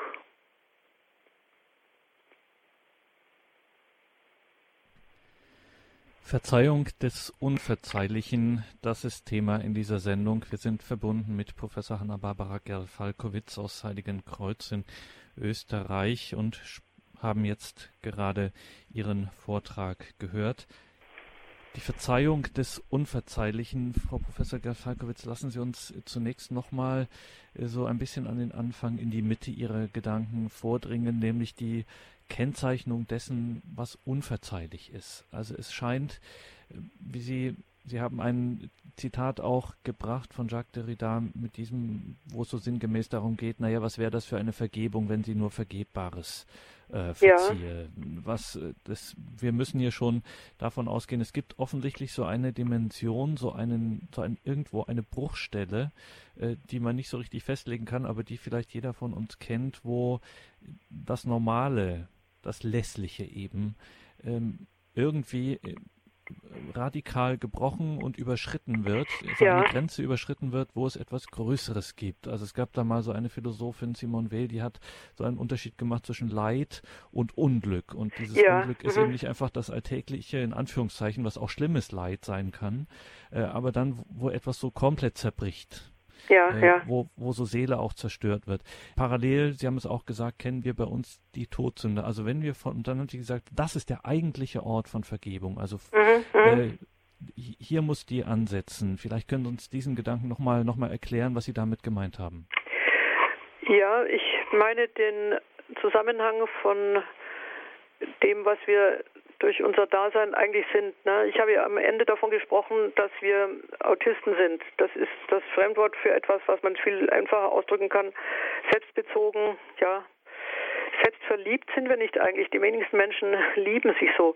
Aber wir sind in gewissem Sinne automatisch an unsere Interessen gebunden und hängen daran. Das ist ein normaler Zustand normal in Anführungszeichen, denn es ist eigentlich der, der Zustand äh, nach dem Sündenfall. Das heißt, nachdem man die Beziehung so immer nur so trainiert oder abschwächt oder so einengt, dass alles, was wir an Beziehungen aufnehmen, letzten Endes uns selber dient. Ja, das wäre also etwas, was wir als Zustand in uns tragen. Todsünde würde aber heißen, dass wir diesen Zustand, dieses, das unterschwellig egoistische, das haben wollen, äh, also mein Leben vor das Leben aller anderen setzen. Das tun wir ja auch in einer ganz subtilen Weise. Wenn wir diesen Zustand dann äh, plötzlich hochspielen, das heißt dann tatsächlich uns radikal und also entweder mit Lüge oder auch mit Betrug äh, oder auch mit Ehebruch oder auch mit Mord sogar, also bis zum Mord, äh, über, über andere Menschen hinwegsetzen. Dann wird dieser ähm, stillschweigende äh, Egoismus plötzlich zu einem Durchsetzungskampf, in dem der andere dann äh, aufgeben muss. Welche Gründe das hat, ist jetzt mal unerheblich. Aber wie kann man so etwas verzeihen? Wir nehmen häufig den Mord als Beispiel dafür, dass man eben das nicht verzeihen kann, denn der, der Tote wird nicht lebendig. Bei Diebstahl könnte ich etwas zurückgeben. Bei Ehebruch könnte ich immerhin den Ehepartner nochmal aufsuchen und um Verzeihung bitten. Also vieles können wir gewissermaßen im Nachhinein nochmal versuchen zu glätten, aber einen Toten können wir nicht wieder beleben. Und das gilt schon, das gehört schon in gewissem Sinne zum Unverzeihlichen, weil hier doch offensichtlich nicht nur eine Schranke unseres normalen Egoismus überschritten ist, sondern dazu bedarf es dann wohl auch eines Willens. Also wenn man nicht einfach im Affekt oder in der Leidenschaft irgendwas, irgendwas tut, da muss ich schon sehr tief ins Dunkle runtergestiegen sein und meine eigene Bosheit, äh, also das geht nicht von heute auf morgen. Da muss ich schon lange über etwas gebrütet haben, um das so auszuführen. So. In diesem Sinne ist nun Verzeihung nicht etwas, was der Tote oder das Gegenüber mir gewähren kann, sondern hier muss etwas anderes geschehen. Das ist das, was Augustinus gemeint hat. Wer etwas zerbricht, und zwar so tief zerbricht, dass der andere entweder sein Leben oder seine Seele oder sein Gemüt oder seinen Zustand einfach einbüßt. Man kann ja auch seelisch getötet werden. Wenn man so gelebt hat, dann ist die allererste Frage, gibt es eine Form von Umkehr, in der wir plötzlich begreifen, dass wir unser eigenes Leben zerstören. Ich töte nicht nur den anderen, ich bin selbst tot. Ja, das ist das eigentliche. Ich habe meine eigene Lebendigkeit so in den Vordergrund gespielt und so zum Maßstab aller Dinge gemacht, dass ich im Grunde genommen alle Beziehungen um mich herum abgebrochen habe. Es gibt ein fantastisches Beispiel bei Dante. In der Hölle ist nicht Feuer, sondern es ist Eis. Das finde ich ein viel besseres Bild als Feuer. Zwar deswegen, weil Satan, der da in der Mitte sitzt bei Dante, äh, sich überhaupt nicht mehr bewegt. Der ist, der ist sozusagen vollständig in sich gefroren. Der besitzt sich selber, der hat sich selber. Er kann aber seine Arme, alles das, was an ihm ähm, äh, ausstrecken, sich richten auf einen anderen heißt, nicht mehr einen Zentimeter bewegen, will es auch nicht mehr. Das heißt, es ist jetzt eine Einsamkeit mit sich selbst, die ist, die ist absolut, die ist auch teuflisch. Und das ist es eigentlich, was die große Sünde mit uns macht. Sie macht uns einsam. Sie, sie wirft uns so auf uns selber zurück. Es ist, im Grunde genommen bin ich mit mir selbst eingefroren. Man kann sagen, das merken die gar nicht, die leben immer noch toll, das weiß ich nicht. Das, das würde ich übrigens von Anfang an auch bezweifeln. Also das beständige Zerbrechen von Beziehungen macht im letzten Ende ähm, auf eine Weise einsam, äh, die, die ganz katastrophal ist. Und von daher ist die Einsamkeit der eine Punkt, der, glaube ich, der Angriffspunkt Gottes ist, wenn man das schon so sagen will. Die Frage, ob sich dann äh, zu irgendeinem Zeitpunkt plötzlich zeigt, dass das, was ich als gut für mich zu verteidigen suchte, also mich selber, meine eigene Potenz, mein eigenes überhebliches Dasein, mich letzten Endes in ein Eis eingesperrt hat. Ich bin gar nicht mehr in der Lage, ähm, irgendwas wahrzunehmen außer mir. Und ich komme auf irgendeine Weise in diesen Blick Jesu. So war die Überlegung wo das lebendige Leben pulst, wo etwas losgelassen, freigegeben, abgegeben, also wirklich auch verschenkt werden kann in einem Übermaß. Wenn dieser Blick trifft, kann es sein, dass er diese einzige Stelle trifft, an der das Eis nochmal zu schmelzen beginnt. Und dann würde es heißen, mit allen Konsequenzen, dass der, der etwas begangen hat, ähm, bis zur Ermordung eines anderen, in der Tat nun nicht nur bereut, sondern in der Umkehr genau noch einmal beginnt, diese Beziehungen neu zu knüpfen. Ich mache das mal konkret. Man kann für seine Opfer beten, man kann das, was man verbrochen hat, versuchen neu oder an einer anderen Stelle zu leben oder erst zu ersetzen. Man kann nach einer Abtreibung ein Kind adoptieren. Man kann bei einem Ehebruch, ähm, den man unwiederbringlich nun, den, mit dem man unwiederbringlich den Partner verstoßen hat, nun versuchen, äh, allein zu bleiben und für zwei treu zu sein, wie immer das aussieht. Aber man kann in jedem Falle, wenn man so berührt ist nun von der Gnade Gottes, muss ich sagen, von der Barmherzigkeit Gottes, dann versuchen, auf eine ganz andere Weise noch einmal ins, ins Reine zu bringen. Und Guardini hat zu diesem Punkt gesagt, es gibt eine Anfangskraft, der wir meistens gar nicht trauen. Das ist im Grunde genommen ist es der Heilige Geist. Es wird nicht nur etwas vergeben, sondern es wird etwas neu geschaffen, auch aus dem, was wir zerbrochen haben. Das ist eine unglaubliche Vision. Die hätte ich auch an den Schluss stellen können. Es gibt keine Tat, die geschehen ist, aus der nicht Gott noch etwas tun und verändern könnte, sodass er zu etwas anderem und Neuem führt. Äh, als Rudolf Höss, der Kommandant von Auschwitz, äh, im Gefängnis war nach langen Jahren, hat er einmal darum gebeten, beichten zu dürfen. Er war ja ursprünglich katholisch. Äh, man hat es ihm auch gestattet und er hat um die Vergebung gebeten. Ich kann jetzt nicht das Prozedere sagen. Das lief über viele Instanzen. Das kann nicht der normale Priester machen, ja. Also Mord kann man auch, glaube ich, also ich bin da nicht sicher im Kirchenrecht, aber das lief sicher über die bischöfliche Ebene. Und man hat dann auch nach längerer Zeit, nachdem das erkennbar ernst gemeint war, ihm die Vergebung ausgesprochen.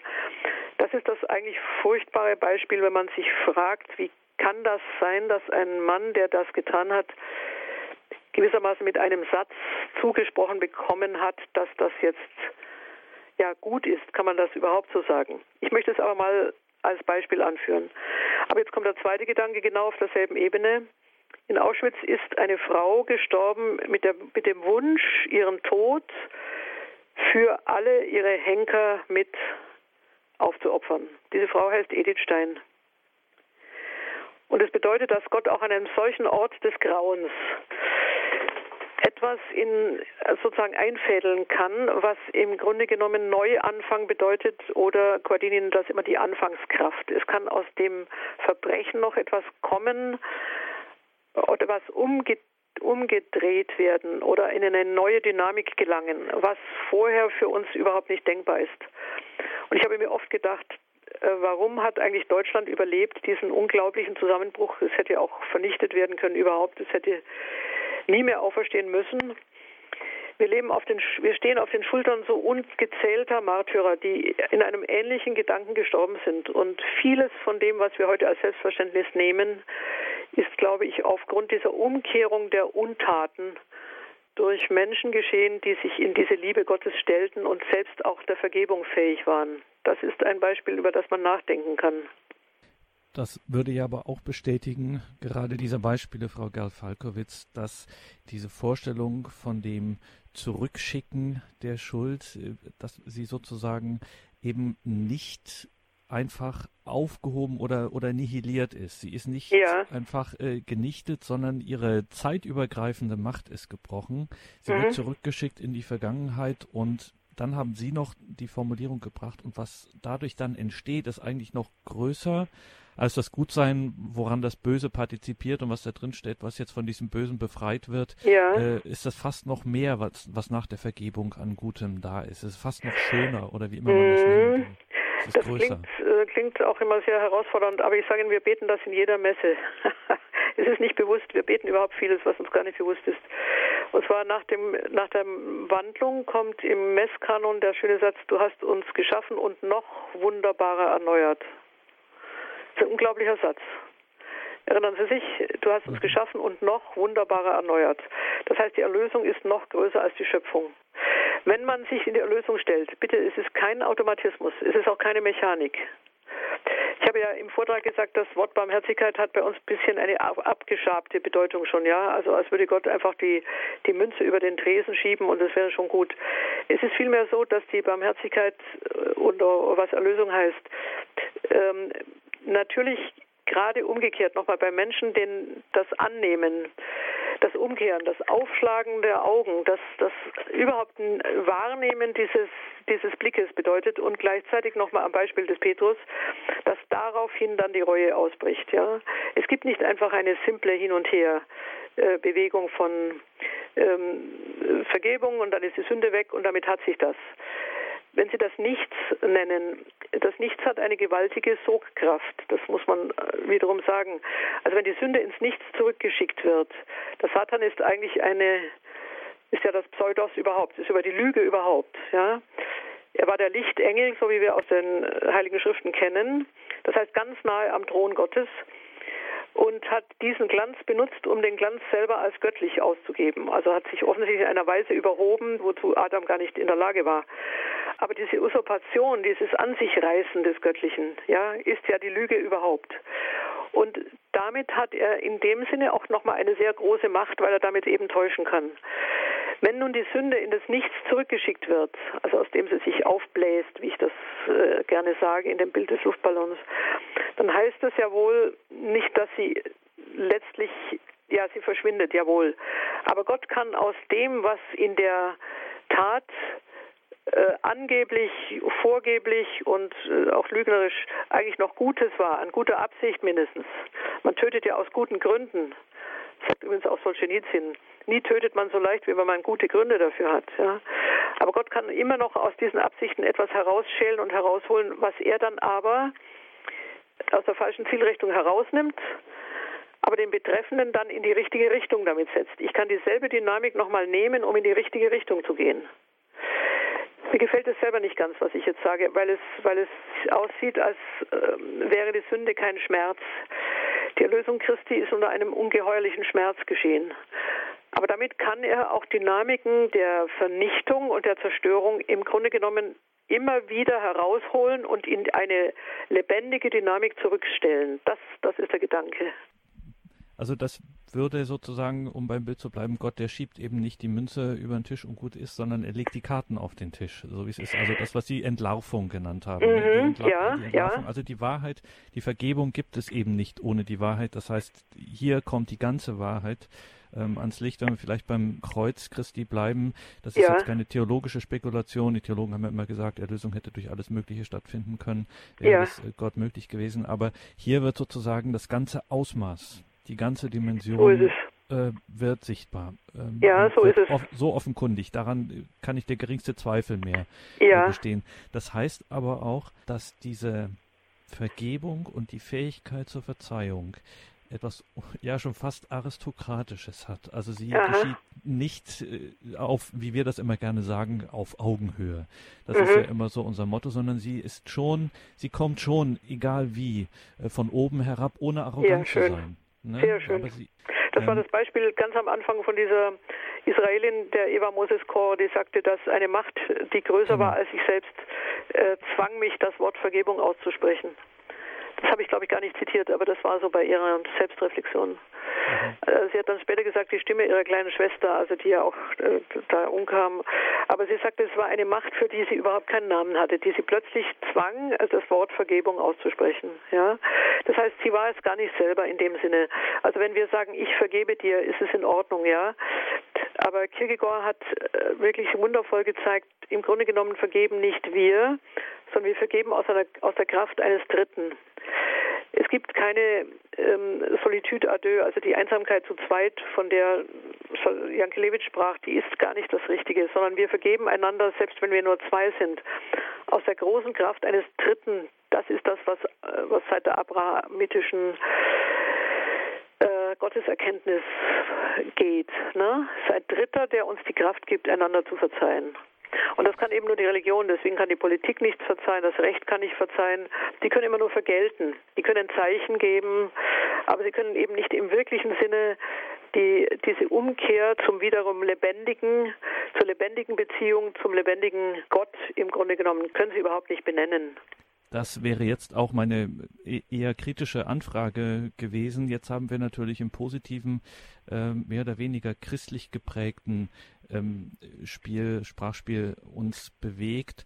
Sie haben sehr viel die Ausführungen äh, eingeleitet und wesentlich äh, verankert äh, mit diesen späten, tiefen Gedanken von Jacques Derrida, der ja selber mhm. gar kein gläubiger Mensch war, sich aber sehr intensiv mit den biblisch auch nicht nur jüdischen, sondern auch christlichen Traditionen hier befasst hat. Ähm, möchte Sie jetzt nicht äh, festlegen, weil ich weiß, das äh, haben Sie nicht so gern, Frau Gerfalkowitz, aber trotzdem die Frage stellt sich schon, gibt es denn nicht doch auch jenseits dieses Dritten mhm. für die beiden Beteiligten, ohne dass sie den Dritten, der das äh, Unmögliche möglich macht, für den das ja. für uns Unmögliche möglich ist, äh, ohne den ins Spiel bringen zu müssen? Ja, das gibt es ja auch von, ähm, von der alltäglichen Erfahrung her. Ja, also wenn, ich habe das schon äh, gesagt vorhin, wenn ich als Großmutter mit einem Kind zu tun habe, mit einem Enkel, der einfach sich blöd benommen hat, im Moment völlig bockig und und unzugänglich ist und dann nach einiger Zeit doch wieder antrabt, ja, was tue ich anderes als also aus strömendem Herzen zu verzeihen, ja, und äh, auch seine Entschuldigungsbitte dann natürlich anzunehmen. Selbstverständlich. Ich würde auch sagen, dass es zu einem humanen ähm, Kennzeichen gehört, etwas nicht nachzutragen dass man es auch Kindern lehrt. Also erstmal um Entschuldigung zu bitten, aber dann auch Verzeihung zu geben, wenn jemand bittet. Ja, das ist einfach ein Akt, der, das gehört übrigens auch in die Tauschlogik. Ja, das finde ich völlig in Ordnung. Das läuft auf der Ebene von äh, eingestehen, äh, im Grunde genommen durch die Bitte wieder gut machen und dann muss der andere auch wieder reagieren und positiv reagieren. Ganz wunderbar. Aber es gibt Dinge, die kann man nicht mehr über Reue oder auch über, über die Bitte um Entschuldigung gut machen es gibt so Verletzungen, die zu tief gehen und da glaube ich, geht es dann nicht mehr. Im Alltag würde ich jederzeit recht geben. Könnte ja? man sagen, dass, dass das so immer da, wo der Tod mit ins Spiel kommt, wird ja. es, äh, wird es Also da, wo, die, wo, wo etwas zerbrochen wird, wo etwas mhm. ganz tief zerbrochen war. Ich kann mir vorstellen, bei einem Ehebruch kann auch nicht der Partner einfach kommen und sagen, äh, entschuldige, das, also ich, es ist mir einfach passiert und Schluss. Ich glaube nicht, dass man da sofort sagen kann, also das äh, ist nichts, du bist ja wieder gekommen. Ich meine, dass das von der, von dem Beleidigten her äh, doch eine Zeit braucht. Das ist nicht so leicht, ja. Also bei, selbst bei erkennbarer ähm, Reue des Betreffenden, aber da ist doch auch etwas zerbrochen worden und das kann ich nicht einfach hin wieder durch Worte jetzt im nächsten, in den nächsten fünf Minuten überspielen. Also da muss auch wieder was zusammenwachsen, meine ich, ja. Ich will noch ein Beispiel geben für ein Ritual. Es gibt ja viele politische Rituale der Entschuldung. Also Deutschland hat ja hier, das sage ich ganz positiv, eine, eine Kultur ja auch der Erinnerung geschaffen, die ist beispielhaft. Die kennen viele Kulturen nicht. Japan habe ich ja schon erwähnt. Ähm, das ist schon beispielhaft. Manchmal tut man des Guten zu viel und vor allem, wenn es dann zu oberflächlich ist, dann wird es ja auch nur leer. Aber interessanterweise sind diese Rituale auch halbsakral. Das heißt, sie verweisen immer auf einen Dritten. Der Kniefall Willy Brandts im Warschauer Ghetto ist keine politische Geste mehr, das war eine sakrale Geste.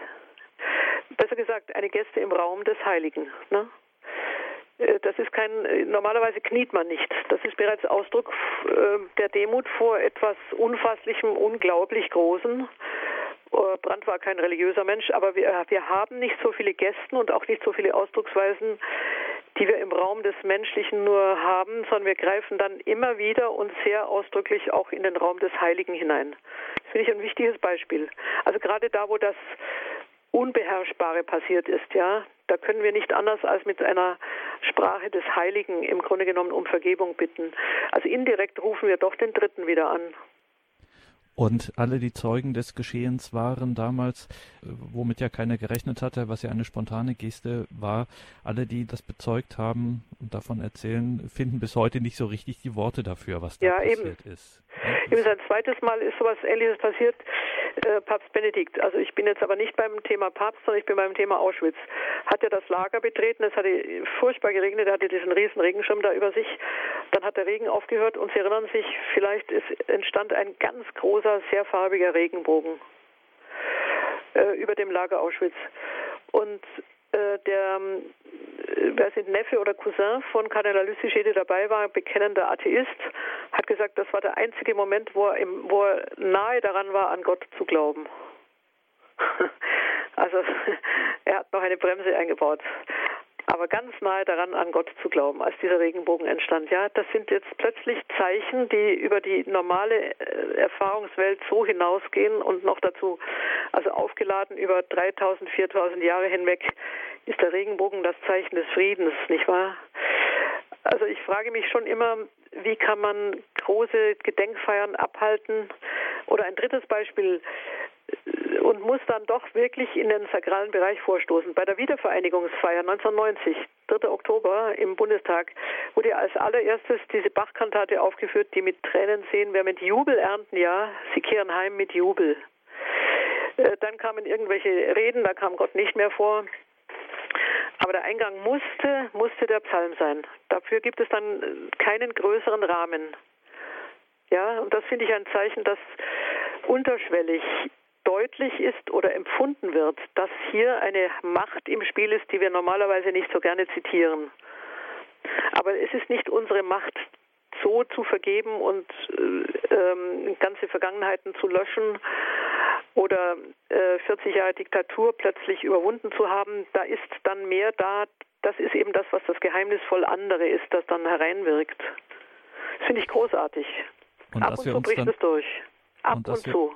Ja, und dass wir uns dann aber auch gefallen lassen müssen. Also, ja, ja. Mhm. Auch das so kann man abwehren. Man kann es auch abwehren, ja. Man kann es auch tot machen. Mhm.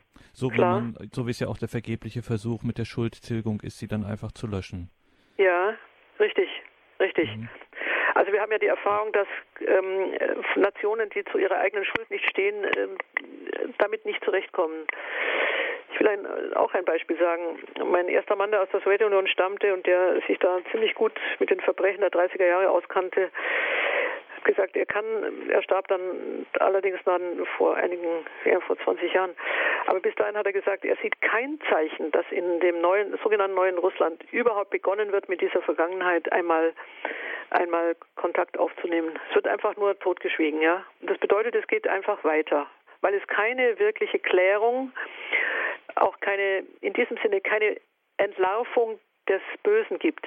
Also dieses äh, Zurückschicken in das Nichts, ja, das findet nicht statt. Die Maske wird nicht gelüftet. Es sind immer noch gewissermaßen Rationalisierungen, warum das alles so hat sein müssen. Ja? Und solange das so läuft, kann das Böse seine Macht weiter ausüben. Also das sind ganz konkrete auch politische Dinge. Und dann kann ich auch nicht ähm, von Seiten der dortigen orthodoxen Kirche gewissermaßen dazu auch wiederum schweigen. Ja, also das sind immer Dinge, von denen ich denke, das muss auch im politischen und kirchlichen Raum deutlich werden, dass ähm, die eigentliche Macht der des Unwirklichmachens des Wirklichen also was wirklich geschehen ist, wird dann unwirklich, das heißt, es wirkt nicht mehr weiter in seiner zerstörerischen Form, dass das einzig die Macht Gottes ist. Und wenn ich die nicht ins Spiel bringe, dann bin ich immer an dem Versuch, mich vorbeizudrücken, es irgendwie zu arrangieren, kleiner zu reden. Also ich glaube nicht, dass die abrahamitische Tradition das ist jetzt dieses Schlagwort, dass die eigentlich nur das, äh, die Erfindung einer einzigen Kultur ist, sondern das halte ich schon für eine Offenbarungsqualität, was da steckt, dass da etwas offenbar wird, was für andere Religionen mühsam auf andere Weise vielleicht buchstabiert wird, aber doch viel mühsamer, vor allem weil sie eben das Stichwort Erlösung nicht besetzen oder anders besetzen oder ja nicht so besetzen, dass es bis in diese Tiefe einer wirklichen Umkehr des Herzens reicht. Ganz, ganz tief.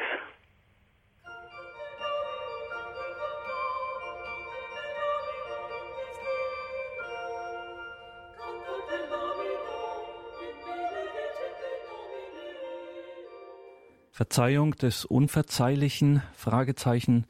Das war Thema heute der Standpunktsendung. Wir waren im Gespräch mit Hanna-Barbara Gerl-Falkowitz, die Direktorin des Europäischen Institutes für Philosophie und Religion in Heiligenkreuz in Österreich. Verzeihung des unverzeihlichen Fragezeichen, das ist ebenfalls der Titel eines Buches von Hanna-Barbara Gerl-Falkowitz, wo es genau um die heutige Thematik geht, erschienen im Verlag Text und Dialog in Dresden. Untertitel dieses Buches Verzeihung des Unverzeihlichen, Ausflüge in Landschaften der Schuld und der Vergebung. Wenn Sie auf die Homepage des Verlages Text und Dialog schauen, text-dialog.de, werden Sie feststellen, dass hier noch weitere Bücher von Hanna-Barbara Gerl-Falkowitz erschienen sind und auch, darauf sei eigens hingewiesen, die Festschrift für Hanna-Barbara Gerl-Falkowitz, herausgegeben von der ebenfalls Horepörer nicht ganz unbekannten Beate Beckmann-Zöller und René Kaufmann, Heimat und fremde Präsenz im Entzug. Text-dialog.de wir bitten jetzt hier gleich um 21.40 Uhr die Komplett das Nachtgebet der Kirche. Mein Name ist Gregor Dornis. Ich wünsche Ihnen allen einen gesegneten Abend und eine behütete Nacht.